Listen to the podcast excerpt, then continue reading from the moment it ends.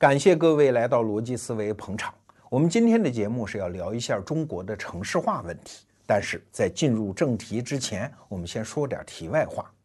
如果再过很多年之后再来回看我们今天生活的二零一六年，我估计有两件大事儿会载入史册。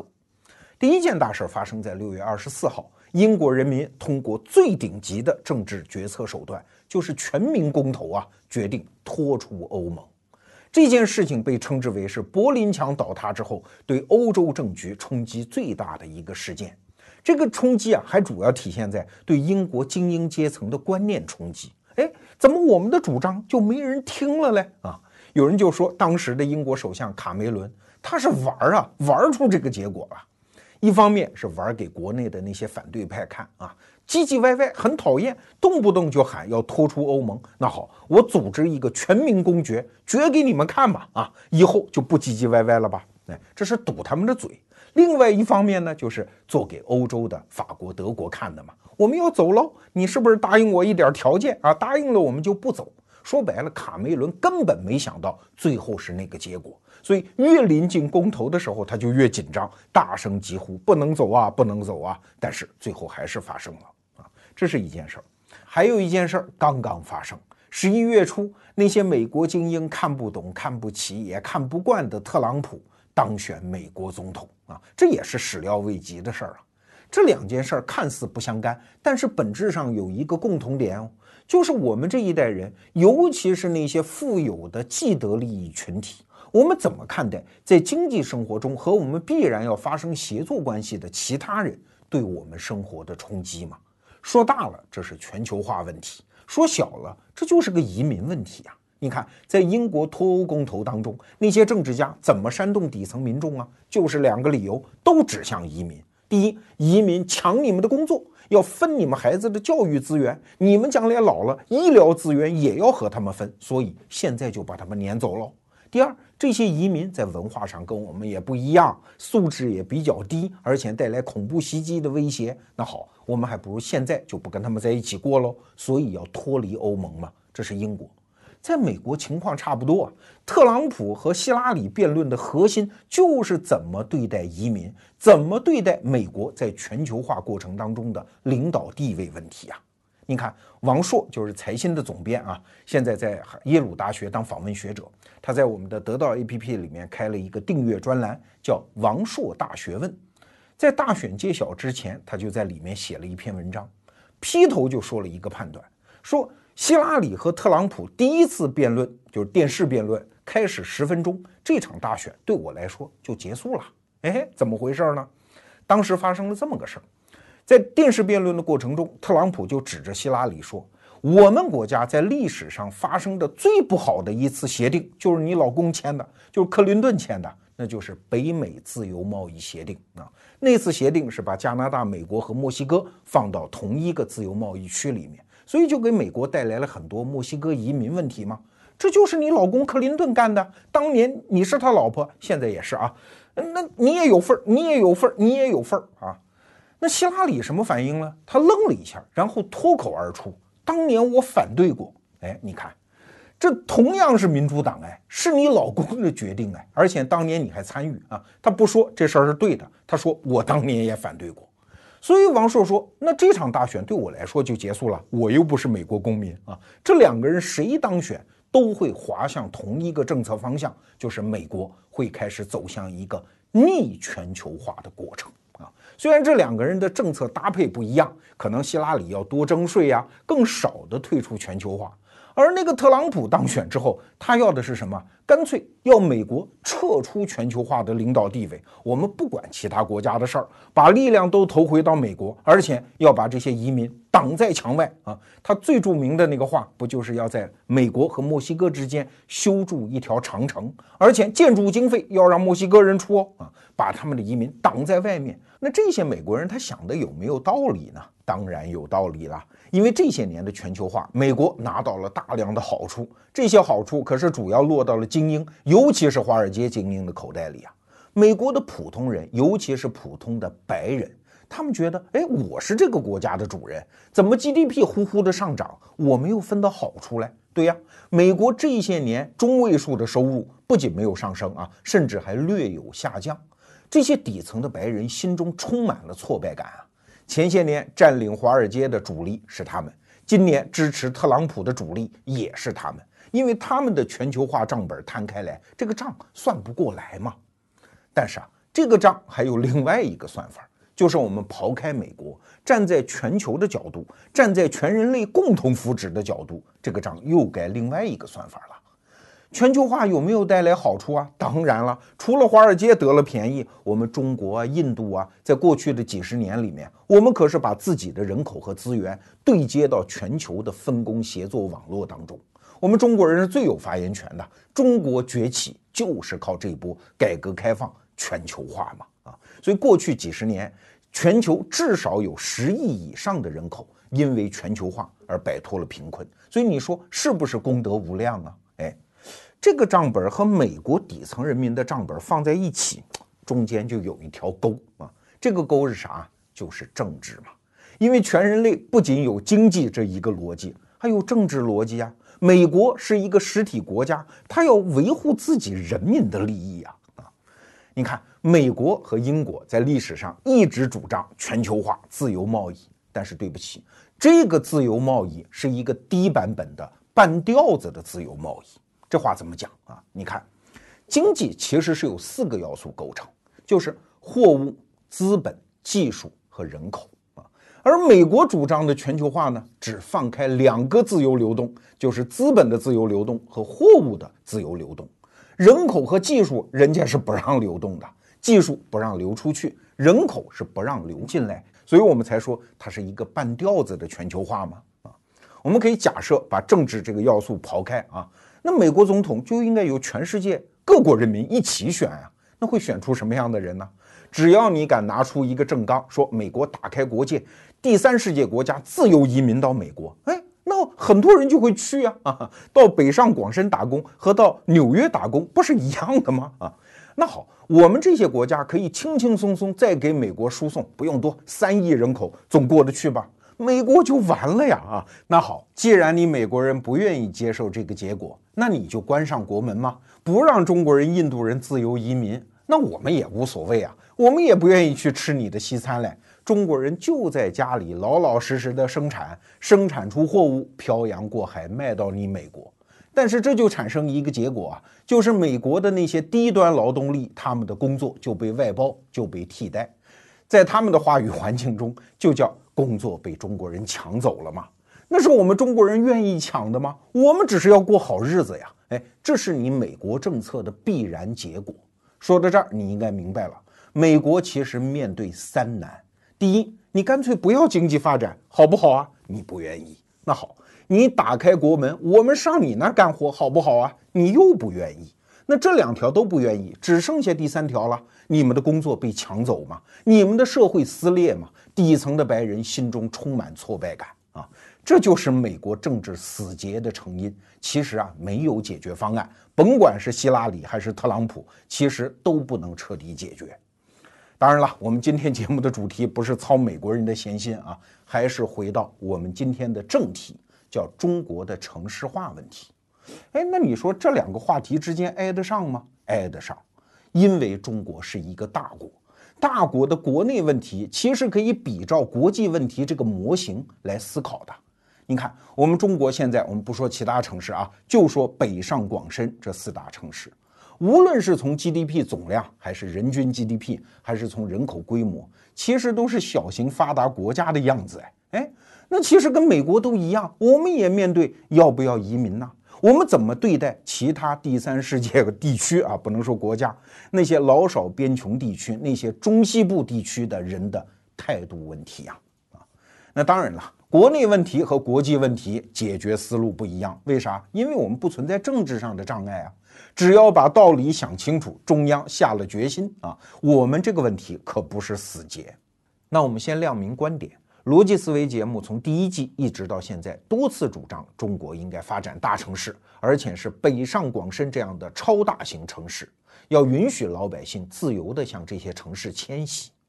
那你说这个观点不是和现行的政策有一点偏差吗？中国现在是要限制特大型城市的发展啊？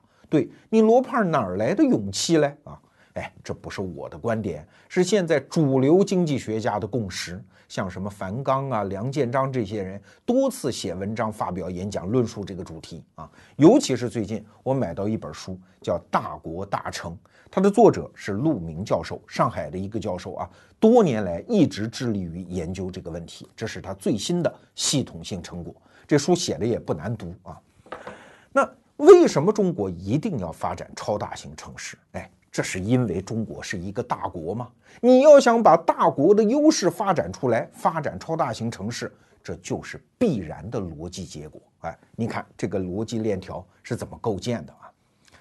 前几期节目我谈到共同体的意义，那期主要是讲德国了。但是在节目的结尾，我引述了一下经济学家周其仁教授的一个观点，他说，中国政府有一个核心使命。就是把这个国家的十几亿人拢在一起，不让他散摊子啊，然后构建成一个规模庞大的经济体，这是带来巨大好处的。只不过我们身在其中，不大容易感受得到而已啊。那那期节目播出之后呢，我看有人在评论里骂我说：“罗胖不是号称是一个自由主义者吗？怎么这期节目堕落成一个国家主义者了呢？”哎。哎呀，一个人如果一生按照主义来活的话，会比较悲催呀！啊，我们关键得算账嘛。自由主义者也要过好日子嘛！啊，如果明摆着的便宜不占，这不是缺心眼儿吗？啊，那结成一个大的经济共同体有什么好处嘞？我们以前讲过，简单回溯一下，主要是四大好处。第一大好处是，有些战略产业你就可以发展啊，比如说大飞机这种产业，那是要金山银海填下去的。如果没有足够大的市场规模，这个成本收不回来嘛。所以全世界只有美国、欧盟和中国能够发展这样的产业。这一旦发展出来，就养活很多就业人口啊。那第二就是创新的土壤比较肥沃。因为有些小企业，它搞一个创新的业务，它就是缺客户嘛。你有一个庞大的人口规模，好什么的都有，这样的企业就比较容易养活，然后长大。你看中国现在的互联网为什么搞得那么热闹，那么多人创业，跟人口规模是有关的。那第三呢，就是老百姓享受的基础服务的水平比较高。你看中国老百姓可能没什么钱，但是我买一张票就可以上高铁啊。你美国人民是有钱啊，你没有高铁坐嘛？啊，当然最最重要的是第四条，就是当我们结成大共同体的时候，在全世界跟其他的经济体进行谈判呢、博弈啊，我们就有发言权嘛。哎，这些收益往往是看不到的啊。但是啊，话又说回来，要结成这样的共同体，它还得有个条件。你不是说我们几十个省站在一起，我们就是大共同体啊？给非洲起个名儿叫非洲共和国。它是大国吗？仍然不是。大国的本质是它内部要形成大国式的市场结构。哎，这个市场结构本质是啥？就是生产要素的自由流动，还是我们刚才讲的货物、资本、技术和人员的自由流动啊？假设从广东运货卖到湖南还要交一遍税。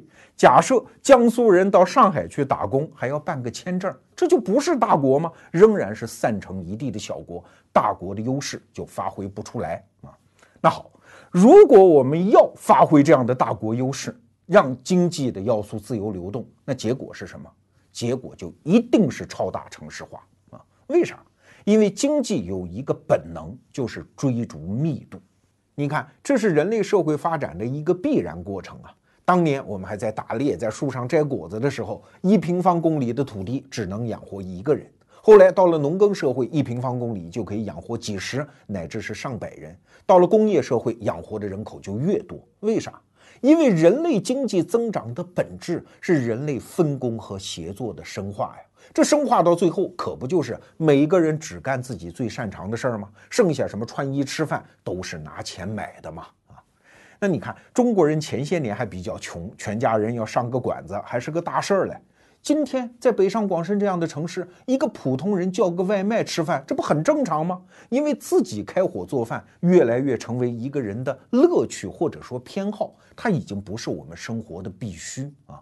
这种协作会变得越来越高效，越来越便宜，这就需要密度啊。那高密度的人口聚集会带来很多好处，我们随便讲几个啊。首先，它会带来一个叫分享效应，就是一个资源，它可以同时分享很多人，提高效率。你比如说，在北京中关村啊，送外卖，如果要送十单的话，那个外卖员可能骑一公里的自行车就可以了。但是到地方上的乡镇呢，送十单，你可能要骑十公里哦。那谁的效率高呢？谁的收入高呢？啊？所以，为什么在大城市能够发展各种各样的分享经济，跟密度是有关的。那第二呢，就是人的匹配变得更高效。我们以前节目讲过啊，你如果生活在乡村，就算你在某个方面是天纵奇才，你生活在那儿一辈子没机会发现自己的这个才能啊。比如说我罗胖啊，我要在一个乡村里生活，就是会说话，哎。那就是村里的二流子嘛，啊，你不可能去创业，你说评书呢说给多少人听呢？我只有在互联网的帮助下，生活在北京这样的城市，我能大规模的组织像这种知识服务的协作，我才能够干创业公司啊，我的才能才有匹配呀。所以，就算我有这个才能，不到北上广深，我是发现不出来的。而且，这样的匹配效应还有深化的趋势啊。你想，现在有些人他在受教育的过程中，就是为这种精细化分工生产出来的人才吗？比如说，陆明教授有一个朋友啊，大学博士毕业，学的是经济学。你让他到小城市上哪儿找工作啊？更要命的是，他的妻子是从美国学气象学的博士毕业回的国。那你让他到小城市上哪儿找工作吗？只要这两口子不分居，他们只能生活在大城市。再比如说，陆明教授有一次到日本去啊，就问：哎，你们日本的大学这些年是在搬离东京，还是在回到东京呢？人说前二十年我们的趋势是把大学搬离东京到郊区去，但是这二十年啊又在搬回来。为啥？因为有的学生他勤工俭学要打工，在郊区是找不着打工的地方，所以学校只好搬回市中心。美国也是一样啊，你像什么康奈尔大学这些顶级名校，胡适就是那儿毕业的啊。因为他坐落在农村，就是当年圈了一大片地啊，在那儿安静地摆放一张书桌。但是现在这些大学在竞争当中就发现自己的劣势啊。你用高工资去挖人家教授可以，但是你怎么解决人家妻子的工作嘞？他可能干别的行当，在你那个小乡村，他没有找到工作的可能吗？所以现在美国反而是纽约大学这样的学校突飞猛进。我到纽约大学看过啊，这是最奇怪的一所大学，因为没有校园啊。纽约大学是这儿一栋楼那儿一栋楼，全是分开的，它是深度嵌入纽约这个高密度的城市。所以很多教授，我宁愿忍受工资低一点，但是我能和妻子在纽约生活啊，所以也到纽约大学当教授，它发展就快嘛。这是匹配效应。那第三个效应叫学习效应，在大城市见得多，自然识得广。学习这事儿不见得一定要在课堂上，你看多了，你的水平提高的自然就快嘛。比如说医生这个行当啊，在地方上的医院，一个科室要有一个硕士，大家当个宝；但是在大城市呢，一个科室可能几十个人全是博士，这帮人傻吗？他在大城市忍受交通拥堵、房价高企，他们图的是个啥嘞？最主要的一条。就是在大医院，他看到的病人多，积攒的病例多，水平提高的快嘛。那第四个效应，我称之为叫创新效应，因为在核心的大城市，哎，因为人口积聚到一定程度，它会爆发性的产生一些全新的商业模式。这些模式在我们原来的商业经验里面没有，比如说我们这些年看到的什么 BAT 呀、滴滴打车呀这样的公司。一个年轻人二十多岁，要是碰巧进到这样的公司，参与了他们的创业，可能几年之后你就当到了大产品的经理，甚至是公司的副总裁啊！一旦上市之后，你分到期权啊，可能一步就能实现财务自由。在我们身边看到这样的例子太多太多啊！这是一代年轻人弯道超车的机会，而这样的机会往往也只发生在大城市啊！这是理论上说了。实际结果是啥呢？就是全世界的发达国家都会有这种大城市的集聚效应啊。比如说美国三大城市群：纽约城市群、五大湖城市群和洛杉矶城市群。它占美国的国土面积大概是百分之零点五啊，很少很少。但是它积聚的人口是三分之一，GDP 是一半以上。日本也是这样啊。大东京圈就是围绕东京一小时交通圈，是三千六百万人口哎，三分之一的日本人生活在这个圈子里呀，百分之九十的日本大企业在这儿建总部哎哎，还有韩国那就不用说了，全世界几乎所有的发达国家，它的头部城市都呈现出这种叫积聚效应。那我们中国当然也是这样啊，北上广深多好啊，那是在全世界也数得上号的发达地区。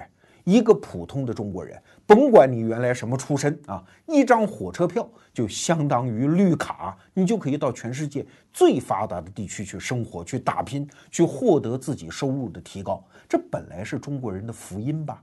但是我们中国呢，现在是在限制超大型城市的发展。请注意啊，这是限制超大型城市，不是限制城市化本身。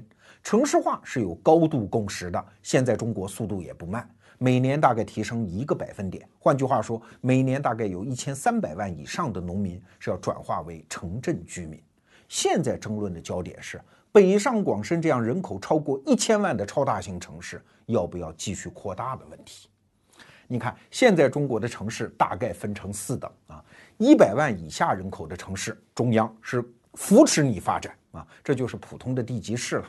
那一百万到五百万城市呢，就是省会城市和一些比较知名的地级市，中央的态度是鼓励发展。你看，从扶持到鼓励，这个调子已经变了啊。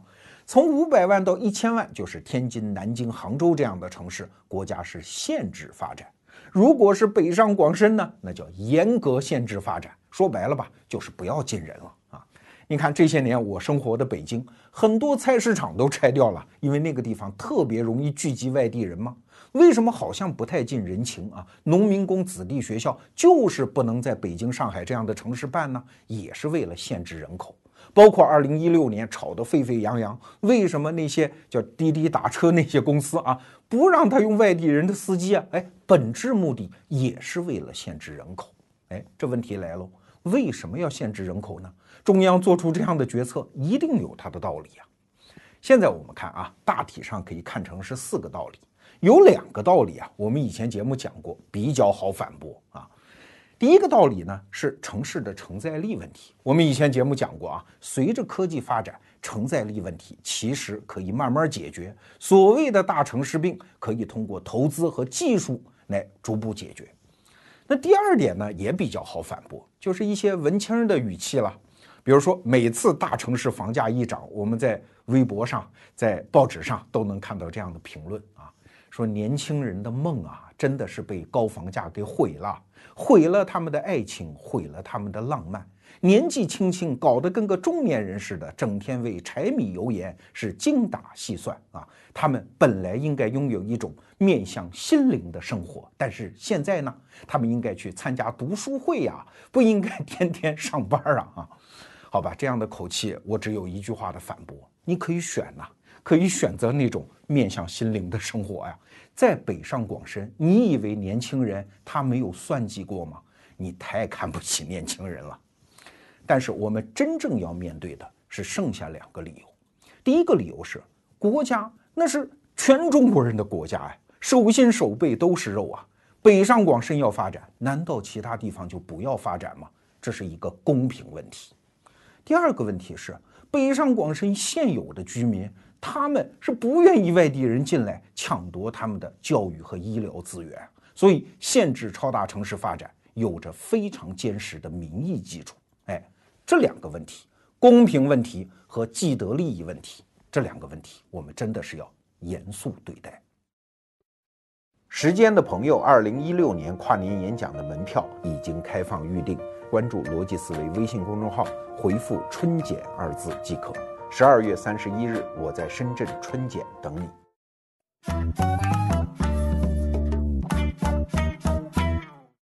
那为什么中国政府要严格限制北上广深这样城市的发展呢？哎，一个重要的着眼点就是公平嘛。这么一大家子，中央要一碗水端平啊。你北上广深要发展，西部人民难道不要建设自己的家乡吗？啊？所以中央的政策主要是两条，第一是给钱，第二是给地啊。给钱就是转移支付了，你东边反正有钱，钱拿来转交给西部人民啊。那给地呢？我们大家都知道，中国有一个土地红线，所以建设用地是严格管控。那你北上广深既然要限制人口了，那就不要有建设用地了。这些指标基本上都给到西部或者是欠发达地区。那关于这一点，我们作为北京人啊，尤其我自己，我们有没有意见呢？我觉得不该有意见。为啥？我前面讲的很清楚啊，你要享受一个大国的红利，你就要付出相应的代价。你城里人有钱，补贴一点乡下的亲戚，很正常嘛。这个时候你帮人家，关键时刻人家帮你呀。但是关键是给钱给政策，它的用法和去向这事儿得说道说道！你看这些年我们听到过一些词儿，什么西部大开发、振兴东北老工业基地，出发点当然很好，但是把钱和资源投进去搞经济建设，也就是用于生产性用途，那就得符合经济规律啊！钱这玩意儿就是资本呢，资本是有自己的本性的。为什么现在西部有些省？新近几年建立的工业园区，往往开工不足，或者说招商困难啊。有些落后的园区，哎，五通一平，基础建设做得非常的漂亮，但是厂房呢，往往有些企业在这架几根钢梁，就变成烂尾工程了。为什么？哎，说的不好听一点，有的企业就是奔着这个补贴或者说零地价来的，这个地将来他抵给银行，拿了钱就跑了，他不来真正的开厂啊。那为什么出现这个现象呢？其实很好理解，有人觉得企业就是一个贪财的动物啊，所以我拿钱就能把你吸引来，搞错了。企业的本质当然是要利润，但它是要可增长的利润。如果你给了这个钱，钱并不能再生钱的话，它不来的。那怎么能再生钱呢？我们前面讲分工和协作吗？这就需要积聚的密度吗？在这本书里，我看到一个材料啊。社科院的有一个教授叫朱玲教授，他在新疆搞了一项研究，他就发现新疆和俄罗斯做生意，就卖鞋给那边啊，这鞋啊不是新疆本地产的，是产在浙江。哎，很奇怪，这个遥遥万里运来，运费得增加多少啊？后来一调研发现，哎，从浙江运来的鞋比本地的鞋还要每双便宜一块钱嘞。为啥？因为浙江有产业聚集效应嘛。所以你看，不是说你给了钱，他就能做生意，就能搞生产的啊。好，你要明白这个基本的规律，就知道我们做这样的转移支付和政策给予会付出什么样的代价。首先一个代价呢，就是东部城市房价高企，因为没有建设用地啊，指标都给到了西部啊。好，你说这不要紧，那就是浪费。大量的投资，无论是高速公路还是工业园区，都处于没有什么人用的状态啊！我还看到一个数字，说中国中西部新城规划能够容纳的人口大概三十多个亿啊！当然有的没有建成房子了，但确实建成房子成为鬼城，没有人住的新城，那多的是啊！这就是一个巨大的浪费。那你可能会说，我们中国家大业大，这点浪费不算什么，只要对西部人民有好处，这点经济效率的损失我们可以承受。好，我们承受。我们接下来看后果啊。西部招商引资困难，那它大概率的能够引到什么样的企业呢？哎，本质上可不就是在东部不太适应的企业吗？其中大概率的就是污染性企业。当然，西部的省市也说，我们坚决杜绝污染企业。可是，在体制内干过的人都知道啊，GDP 考核一旦泰山压顶下来，基层的官员是顶不住的，他们一定会放水降低底线嘛。这些年我们听到污染企业西进的事儿还少吗？西部地区本来是山清水秀，还可以搞一点旅游度假项目，现在可就疑惑无穷喽。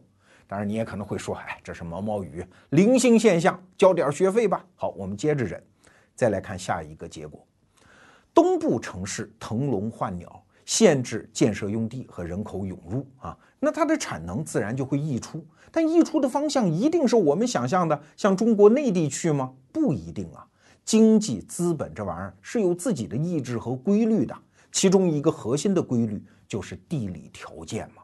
全世界的大产能都是围绕中心城市或者是大港口来进行配置的啊。你东部中国的大城市不要。它往往就去了东南亚那些大港口城市的周边啊，哎，这是产能的损失啊。说白了就是我们中国人就业岗位的损失啊啊！这个损失又该怎么算账呢？还有一个后果也很严重。我们为什么要搞财政的转移支付？为什么要给西部那么好的土地政策？说到底，不还是为了老百姓能够提高收入吗？西部能够脱贫致富吗？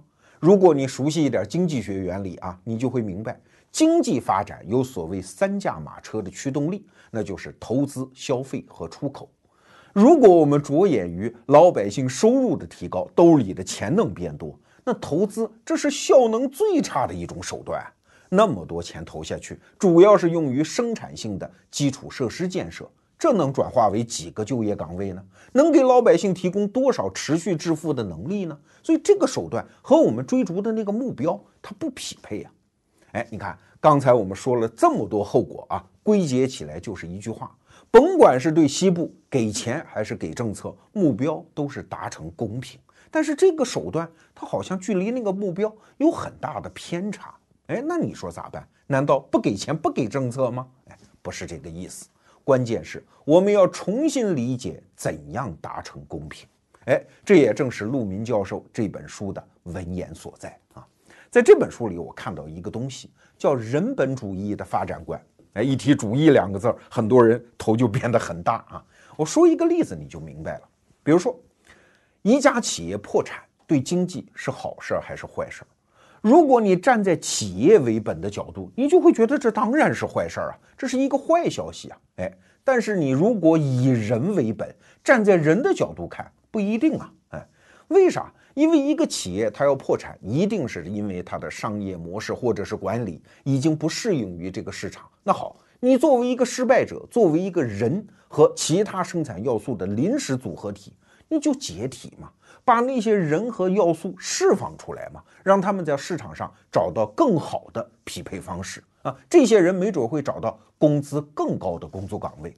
那从人的角度来看，这就是一件好事儿啊！哎，你看，同样一个事儿是以企业为本还是以人为本，我们得出来的结论是不一样的。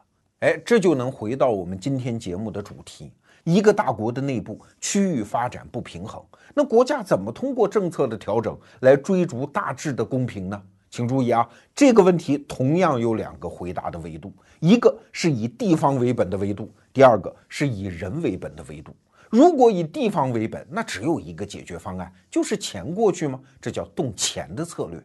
可是以人为本的角度看，就出现一个新策略啊，叫动人的策略嘛。陆明教授就主张。动人要优于动钱，哎，这就得回到一个极端的场景，我们再来思考这个问题啊。比如说前些年央视有一部很著名的纪录片，叫《舌尖上的中国》，这里面就谈到一户人家，是云南的香格里拉地区穷困的藏族村落，有这么一对母女叫卓玛啊。每到雨季的时候啊，卓玛母女是凌晨三点就要上路，走三十公里的山路去干嘛呀？采蘑菇。就是那个松茸大蘑菇啊，但是松茸这玩意儿它不是能耕种的，那都是老天爷天生的，就那么多啊。每走一公里山路才能够采到一朵，所以你说多么的稀缺呀？可是这里面有个问题啊，为什么他们要三点就起床赶路嘞？啊，这里面解说词说得好，如果他们三点不出门的话，松茸就被别人采走了。所以你看，老天爷在很多地方。资源是给定的，如果你堆了那么多人口，大家只能陷入恶性竞争。你六点出门，我就五点，我那他就四点，还有人三点出门啊。而这种竞争是不产生任何效能的，最后大家的收入还是那么一点点。所以，当自然给定资源，只有一个解决方案，就是把人减下来啊。那如果卓玛母女进到城市，进到餐馆去烤松茸呢？他们的收入自然提高，也不用这么辛苦。那留在原来村里的人就变少了，老天爷的资源分到每个人头上的就多了，他们的收入也提高，这不是大家都合适的安排吗？请注意啊，这个模型不仅仅存在于城乡之间，在大城市和小城市之间是同样成立呀。小城市经济资源相对来说就比较少，有些人你既然羡慕大城市的生活和收入，你敢想敢干。你就去呀，自由迁徙呀，哎，你收入提高了，剩下来的人分到的资源也就多了，大家都合适嘛。当然有人会反驳，这样一来，乡村不就没人建设了，小城镇不就败落了？败落了就败落喽。我们前面讲企业破产的那个例子，就想说明这一点啊。你到底是以企业为本，还是以人为本呢？如果以人为本，你承认这个世界根本是为人服务的，那人变好了，其他那些东西败落就随它败落吧。比如说现在南方的很多省就出现了一些无人村，建筑好好的没人住了，因为都进城了嘛。当地的一些旅游公司就把这种村开发成旅游景点。你看，留下来的人有一份生计，走了的人有一份奔头，这不挺好吗？这就是动人的策略。美国就是这个策略的结果啊！你看，美国东西部、中部发展也是不平衡的。但是如果你看人均 GDP，各个州其实是差不多的。为啥？因为在自由迁徙的情况下，虽然留下了巨大的区域发展不平衡，但是人的幸福程度是差不多的。这是社会发展的根本目标啊！我们可以换一个角度再来看一下这个问题啊。陆明教授在这本书里举了一个例子，就有一个律师，他是半开玩笑的讲了一段话，说我特别想跟铁道部打一次官司。你铁道部建高铁啊，那都是在大城市之间建，那请问乡村怎么办呢？要知道高铁那是拿我们财政部的公共财政的钱建的。每个老百姓都有份儿啊！哎，请问离高铁站远的那些城市、那些乡村的人，你是不是应该给我们补贴啊？当然，铁道部面对这样的无理取闹，当然会反驳：我只有这样建才是最符合经济效益的，对吧？好，那怎么达成社会公平呢？你真的不能去每个村去发，就是没有把高铁修到你这儿的补贴吧？也不能真把高铁修到每一个村吧？那怎么办？最好的解决方案就是自由迁徙嘛。既然这儿设了一个高铁站，大家你如果想享受这份便利，那你就把家迁到这儿来，不就行了吗？啊，你看，给予人民自由迁徙的权利，这才是实现公平的终极手段。那说到这儿，又有人会反驳啊。你说了半天动人的策略，无非就是想鼓励大家各奔前程，国家不管了呗。原来给的财政的转移支付和土地的建设指标也不给了呗。哎，不是这个意思，照样可以给，只不过给的方式不一样。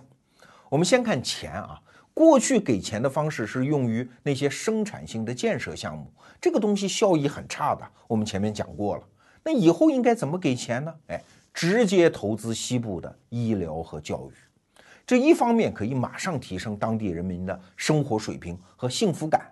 更重要的是，投资医疗和教育的结果是可以跟着人走的。你看，投资医疗结果是健康，可以跟人走吧；投资教育结果是知识，也可以跟人走吧。所以这笔投资它永远不会浪费啊！不管人怎么自由迁徙，这笔钱的效益永远在。那怎么给政策指标呢？比如说土地指标啊，西部省份你仍然可以给大量的建设用地指标，但是你可以划到每个人头上。如果这个人愿意去北上广深发展，可以。那北上广深这些城市特别稀缺建设指标啊，那你可以买嘛。这笔买的钱一部分给这些新来的人以安家费。另外一部分留在当地支持当地的建设，这不是三方都合适的一个安排吗？当然，具体的政策这要再仔细设计啊，我们三言两语说不清楚的，只能是这个原则。好，刚才我们花了这么长时间，其实解开政府的一个心结，就是公平问题有更好的解决方案，这个方案就是自由迁徙。当然了，接下来这个问题就更加棘手了。北上广深的市民害怕外来人来抢夺他们教育和医疗的资源，那这个问题怎么解决呢？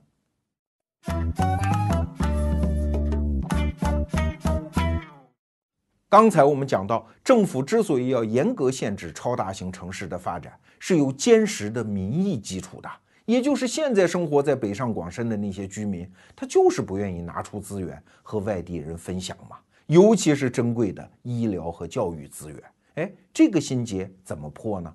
我们总不能跟他们讲大道理吧？什么北京不是你们北京户口人民的北京，是全国人民的北京，所以你们应该打开城门欢迎外地人。哎，这个道理是讲不通的，因为既得利益者永远是屁股决定脑袋。既然我得着了，我为什么要让啊？啊，所以今天我们不讲大道理，只讲我们生意人的本色，就是给大家算账啊，主要是算这么四笔账。第一笔账是啊，外地人你是挡不住的，就像北京啊，恨不得从八十年代开始就要限制城市规模。那个限制的目标从一千万人现在调整到两千五百万人，但是北京的常住人口早就超过三千万人了。为啥？因为经济的发展有一个积聚效应啊，只要达到一定的规模和一定的密度，它就有经济的增量嘛。所有的人都要过来分这个增量啊，所以外地人削尖了脑袋，历尽千难万险，也要在北京生存下去啊。你可千万别觉得外地人只是来分资源的，他们本身就是资源啊！你在送小孩上学的时候，你觉得他们在抢你；可是你在叫外卖的时候，你在接快递的时候，你在吃早点的时候，你在用小时工的时候，他们就是资源。如果这些人真的是撤出北京，嘿嘿，北京的经济就要崩掉哎。我们现在手里价值什么几百万、上千万的房子，你觉得还能这么值钱吗？啊，北京人的生活的真正的基础不是具体的资源，而是这个城市给所有人看到的未来希望。这个希望是需要外地人支撑的。而且，就算啊，你说我就是不要发展，我就是要我的家乡没有外地人，OK，你怎么把他们赶走呢？别的公司啊，我看到很多，就拿我们公司来说。我们公司很多人都没有北京户口哎，你说不没有北京户口，你就不准在北京办公司，那我们只好撤走了。如果不允许非北京户口的人进入北京城啊，我告诉你，北京绝大部分公司都要垮掉啊，办不下去嘛啊。那我们真的需要这样一个百业凋零、一片残破的北京吗？哎，这是第一笔账。第二笔账是养老问题啊。我们这一代北上广深的居民，将来老了是要靠外地年轻人来养活的。你说不对吧？我们交了养老金的，对，你的养老金是养活现在的老年人的。我们就拿上海举例子啊，现在养老金的缺口巨大，而且每年还在以上百亿的规模在攀升啊。这个缺口怎么堵住啊？就是靠外地人涌入嘛。一方面提高劳动生产率。另外一方面，他们辛勤的工作交养老金，才能养活老了的我们呀。那你会说，我们自己不会生孩子吗？我们有自己的年轻人，他们养活我们不行吗？大城市就是最好的特效避孕药，你们就是不会生啊啊！这可不是中国的情况，全世界都这样。比如说新加坡啊，现在为没有年轻人生孩子急疯了呀，到印度、到中国找大量的年轻人口去填充他们的人口结构。好，你说我有的是钱，我不需要养老金，我就是烦外地人。你总有老了躺在床上不能动的那一天吧？那护士总是外地人干的吧？哎，你再有钱，你那个药片哆哆嗦嗦都弄不到嘴里去，一定是需要外地年轻人的。这是第二笔账。那第三笔账，你可能会说，哎，那我们就让外地人在这儿打工，但是我就不让他落户，我就是不让他的孩子在这受教育啊，我就是不让他把家乡的老人老婆接到这儿来惹我们烦。虽然很残酷，但是这保卫了我们的利益呀，这可以不可以呀？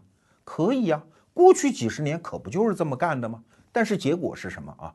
中国有好几亿农民工，其中跨省农民工大概一点五亿，这跨省的主要可不就是在北上广深地区吗？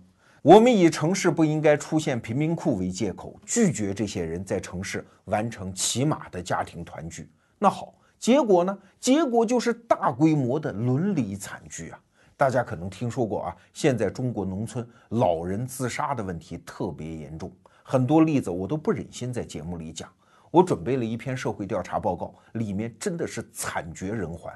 我放在得到 APP 的逻辑思维的订阅专栏里面，那篇文章希望大家去看。好，老人问题，你说我眼不见心不烦，那孩子的问题，那总会影响我们的未来吧？一点五亿的跨省农民工啊，身后那叫五六千万的留守儿童哎，这些儿童在没有父母教养的情况下长大啊，他们会变成什么人呢？当然，其中有非常出息的人啊，但是毕竟会有一些人，他们将来长大就是这个社会最根本的治安威胁。你以为你北上广深了不起啊？这些治安威胁总有一天会找到你们的头上！原生家庭对一个孩子品格成长的重要性，我们城里人心里应该有数啊。所以，我们能够纵容那么大规模的家庭长期处于伦理撕裂的状态吗？如果我们纵容了啊，将来就不要抱怨这个社会恶浪滔天。他们的孩子过不好，我们的孩子将来同样过不好啊！这是第三笔账。那还有第四笔账，这就充满了哲学意味了。美国有一位伦理学家叫罗尔斯，他写了一本书叫《正义论》，里面提出了一个核心概念，叫“无知之幕”啊。这概念本身很复杂，但简单说呢，就是一个思想实验啊。就是假设我们所有人现在都在天堂，没有投胎，而且我们也不知道将来投胎会变成什么样的人。这就相当于一块无知的幕布遮挡了我们的视线，我们看不到自己的未来。好，这个时候我们坐下来商量一下，将来在人间应该建立什么样的制度才是最正义的呀？你看，现在有的人说啊，应该把富人抓起来杀掉，把他们的财富分给我们。哎，这说起来很解渴啊，但是万一无知之幕一旦撤掉，你投胎之后发现，哎呦吼，我是马云呐，哈，那你马上就会被杀掉啊。所以这个制度是千万不能涉及。反过来说也是一样啊。那些穷人，你说啊，他们就应该烂掉，就应该去死。我是城里人，我就不让他进城。对，那如果无知之幕一旦撤掉，你投胎发现自己就是一个穷人，或者是一个外地人，你愿意接受这个制度吗？如果不愿意的话，那好，现在无知之幕，我们假设它还没有撤除，我们有时间来设计这个制度啊。有时间来获得所有人都接受的那个最最正义的安排啊，所以这也是一笔账，哎，不知道你算不算得清楚？那今天节目的最后呢，我们还是回到这个主题啊，我想借用陆明教授以前写过的一句话，我背不下来，念给大家听。陆明教授以前写过一本书叫《空间的力量》，劈头第一句话是这样的。任何大国的存在，都是因为这个国家的人民愿意通过协调地区间的矛盾，来追求全体人民的公共利益。而这个公共利益，在更小的国家不能实现。对我今天讲这么多，核心就是一点：大国共同体会带来红利。我们想要享受这个红利，就必须对我们的内部结构重新安排。